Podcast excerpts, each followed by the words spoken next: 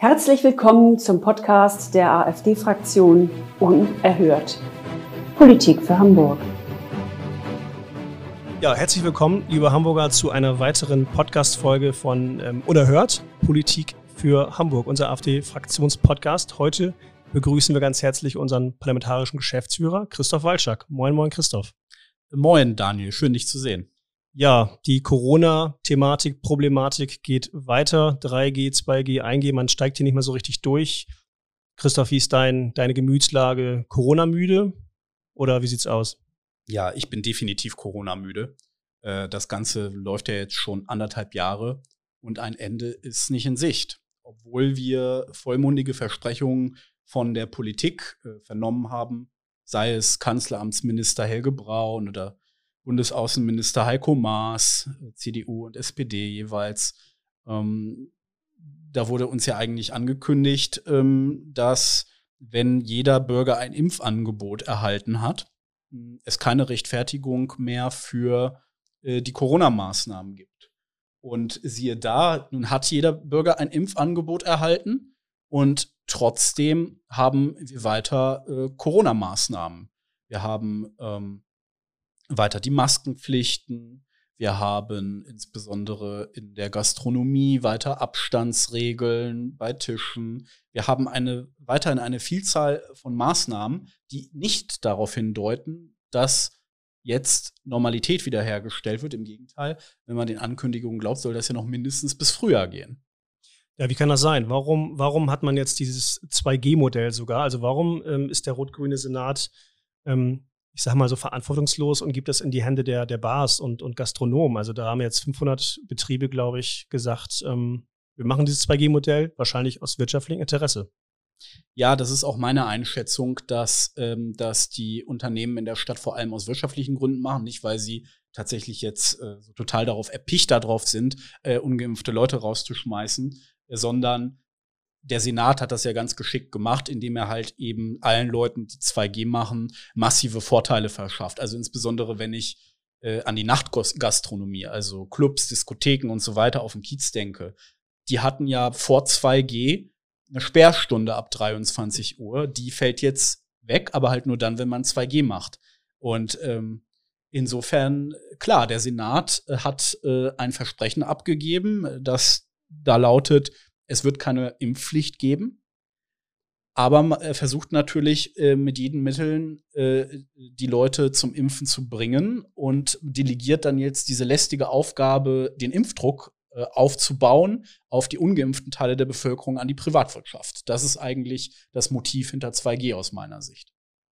Ja, ich schaue mal ganz gerne nach ähm, Norden zu unseren dänischen Freunden. Die sind da etwas ähm, ja, freiheitsliebender, möchte ich mal so sagen. Zumindest nehmen die das in Kauf, denn ähm, die haben dort 80 Prozent ähm, ja, Geimpfte, also die vollständig geimpft sind ähm, und die hatten generell eine sehr, sehr äh, stringente, sage ich mal, Corona-Politik, haben als eine der ersten europäischen Länder diesen Lockdown durchgeführt, ähm, den Impfstoff oder das Vakzin äh, AstraZeneca ähm, nicht mehr herausgegeben nicht mehr verimpft. Ähm, und jetzt, zum 10. September, werden sie sämtliche Einschränkungen fallen lassen.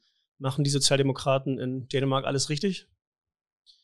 Ich ähm, bin kein Experte für dänische Politik, aber die dänische Sozialdemokratie erscheint mir in jedem Fall deutlich vernünftiger als die deutsche Sozialdemokratie.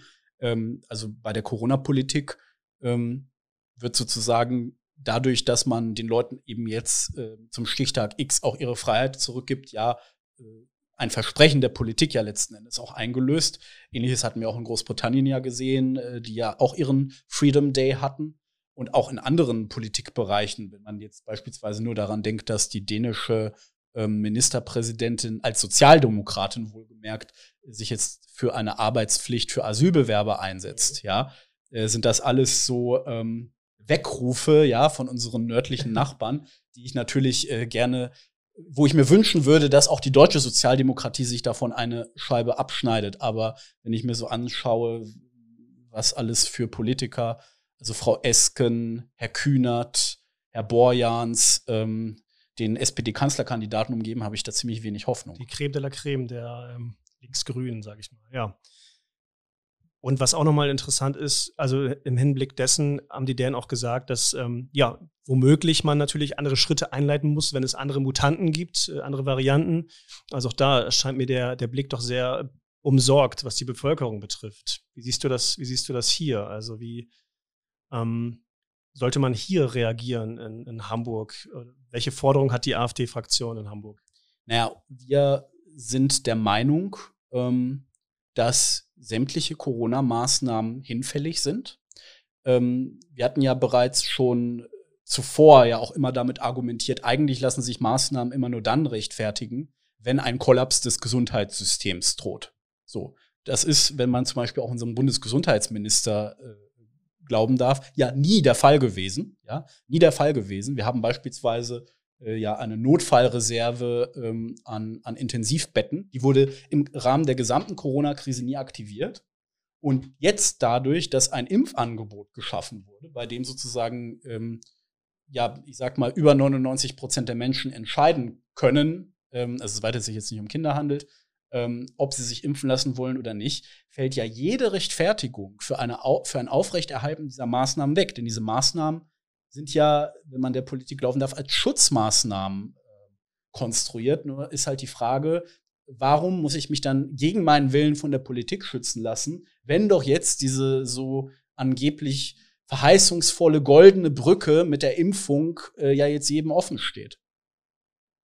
Also Impfzwang auf gar keinen Fall, aber Impfge Impfangebot gibt es ja. Sollte man das auch wahrnehmen? Das muss jeder für sich selbst entscheiden. Ähm, ich würde dazu sagen, dass es gute Gründe gibt, sich impfen zu lassen, insbesondere wenn man zum Beispiel älter ist, einer der Risikogruppen angehört.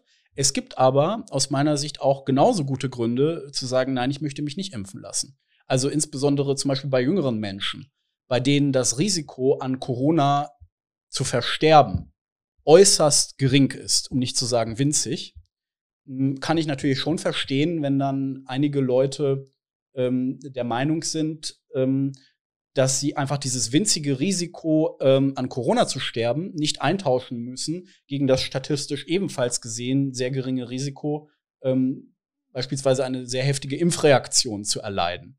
Ähm, und ich würde sagen, auch, auch in Abgrenzung, sage ich mal, zu unseren politischen Mitbewerbern, ähm, wir sind tatsächlich davon überzeugt, nicht nur der Theorie nach, dass die Impfentscheidung eine freie sein soll, sondern wir sagen anders als die anderen auch, wenn du dich gegen das Impfen entscheidest, ist das für uns in Ordnung.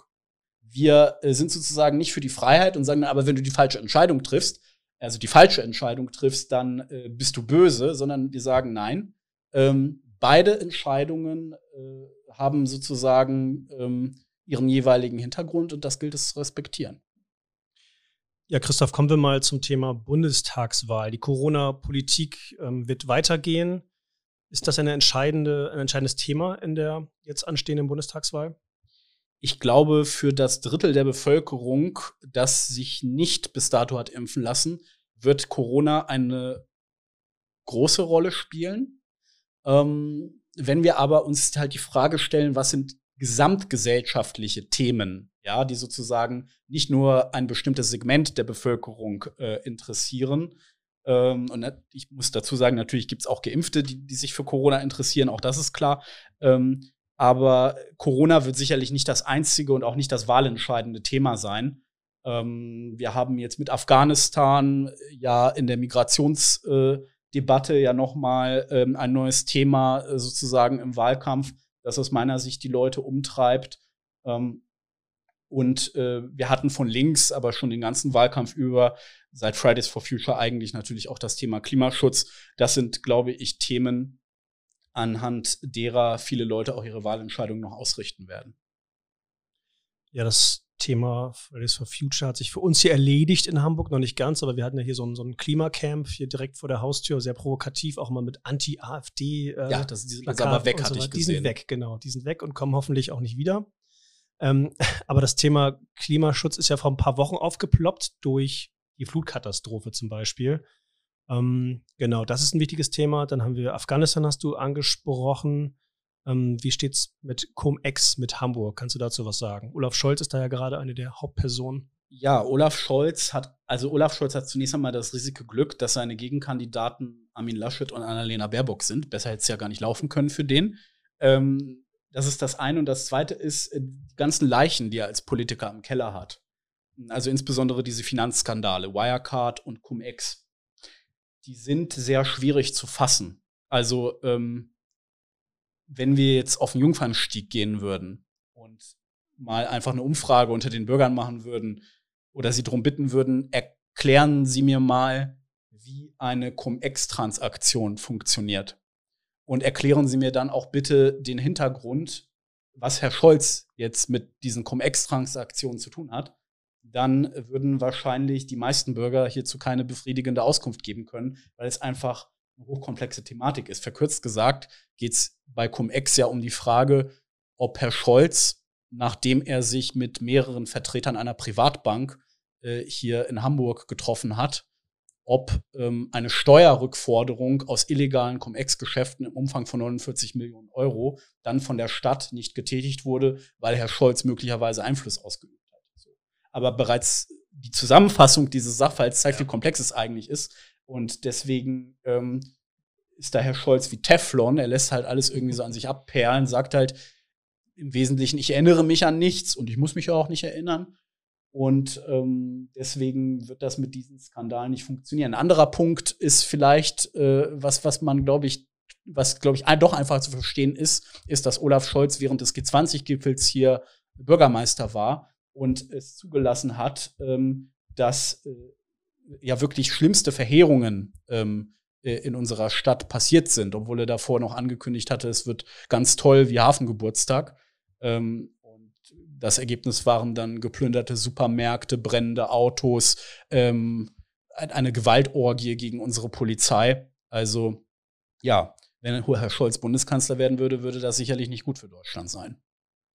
Ja, das ist richtig. Also man kann nicht davon ausgehen, dass es äh, ein Programm gegen linke Gewalt geben wird. Nein, äh, nein, äh, insbesondere nicht, äh, wenn dann Herr Kühnert Innenminister wird ja. oder dergleichen.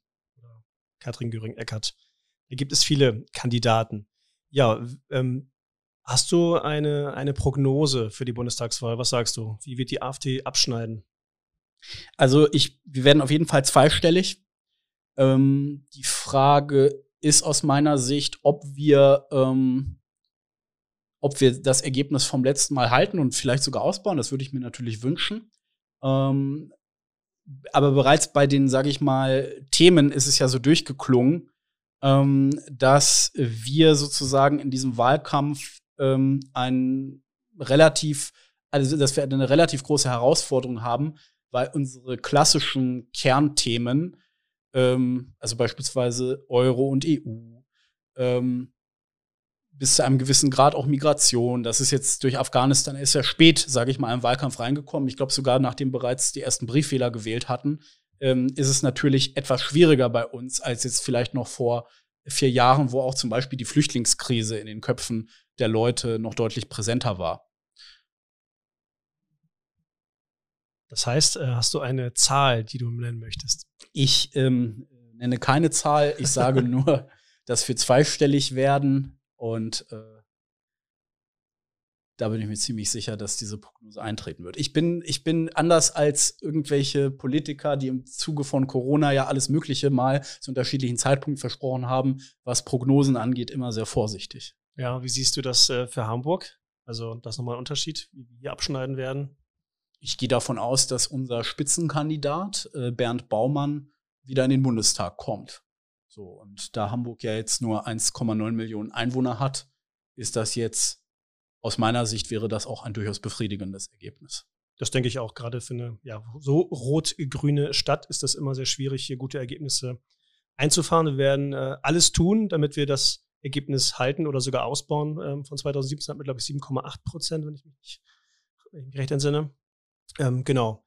Ja, Christoph, hast du abschließende Worte, Wünsche, Anregungen?